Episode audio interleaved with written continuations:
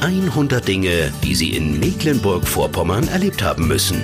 Der Antenne MV Podcast. Schön, dass ihr wieder unseren Podcast eingeschaltet habt. Ich bin Steffen Holz und stelle euch hier Orte und Dinge vor, die ihr bei uns in eurer Freizeit oder im Urlaub ansehen, ausprobieren oder als jemand, der hier in Mecklenburg-Vorpommern wohnt, auch mal wieder neu entdecken könnt.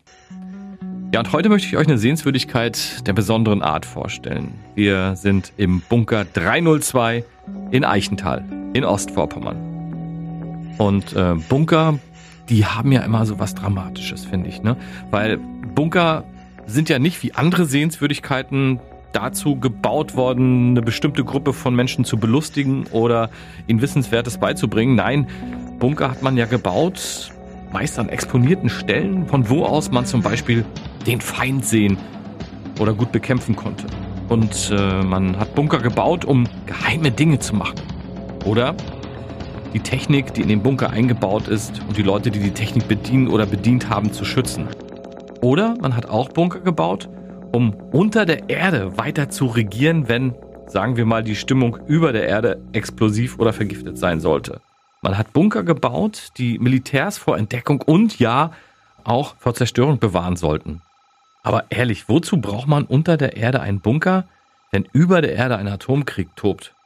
Wenn plötzlich in den 80er Jahren aus Versehen eine Pershing 2 Atomrakete auf das damalige DDR-Gebiet geflogen wäre und dann die in der DDR stationierten russischen SS-20 Raketen zum atomaren Gegenschlag ausgeholt hätten. So banal das klingt, dann sollten zumindest die Funkverbindungen zwischen Berlin, Warschau und Moskau funktionieren.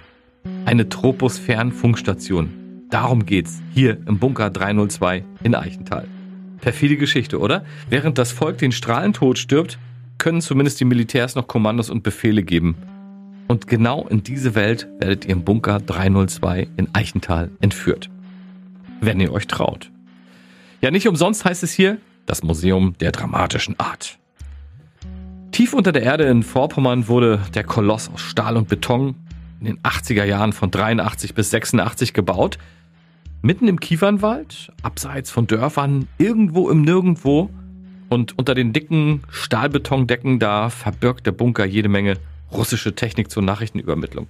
Und damit die Maschinerie auch autark läuft, also unabhängig von Strom, Gas und Wasser, hat man hier jede Menge Generatoren eingebaut die Strom für die Technik, die Pumpen und die Luftfilteranlagen erzeugen und das Personal unter der Erde am Leben erhalten. Wenn ihr den Bunker besichtigen wollt, dann folgt ihr einfach den Schildern, die schon bald nach der A20-Abfahrt Bad Sülze an der Straße stehen. Wenn der Weg mit den Hinweisschildern immer schmaler wird, dann seid ihr hier genau richtig. Wenn es nicht mehr weitergeht und ihr vor Elektro- und Stacheldrahtzäunen steht, seid ihr da. Wer wie ich bei der NVA in der DDR gedient hat, dem wird der Kontrolldurchlass, das Tor, auch KDL genannt, auffallen. Hier muss man sein Ticket kaufen und erstmal durch. Und so ein bisschen hat man heute auch noch das Gefühl, dass man hier nicht mehr rauskommt, wenn der Vorgesetzte es so will. Kann aber auch mein altes NVA-Trauma sein, keine Ahnung. Ja, wenn ihr in der Gruppe auf die Führung durch den Bunker geht, dann zieht euch auf jeden Fall warm an, mein Tipp. Im Bunker sind es nämlich ganzjährig nicht mehr als 12 Grad. So, und jetzt geht's dann auch schon los. Die dicke Tür vom Betonmonster geht auf.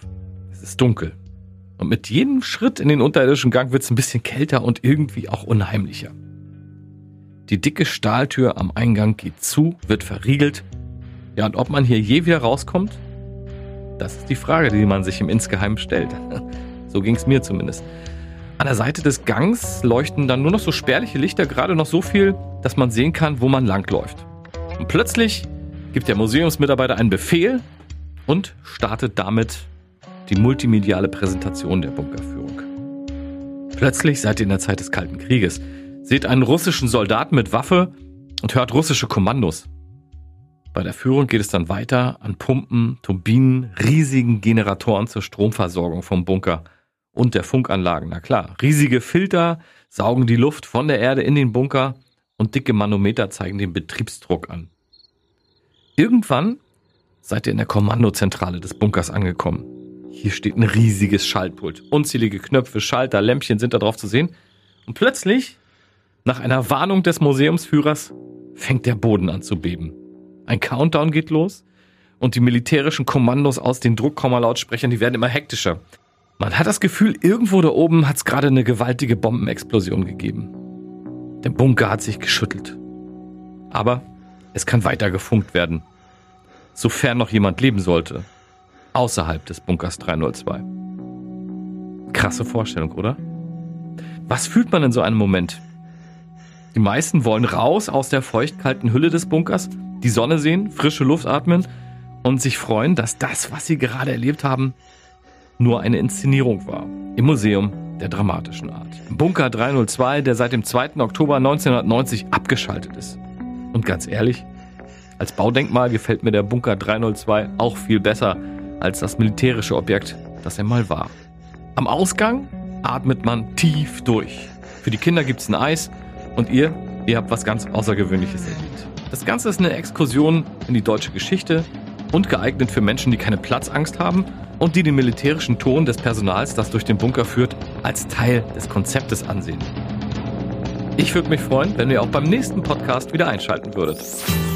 Neugierig auf Mecklenburg-Vorpommern geworden? Noch mehr Geschichten über die schönsten Dinge bei uns im Land hören Sie in der nächsten Folge der Antenne MV Podcast.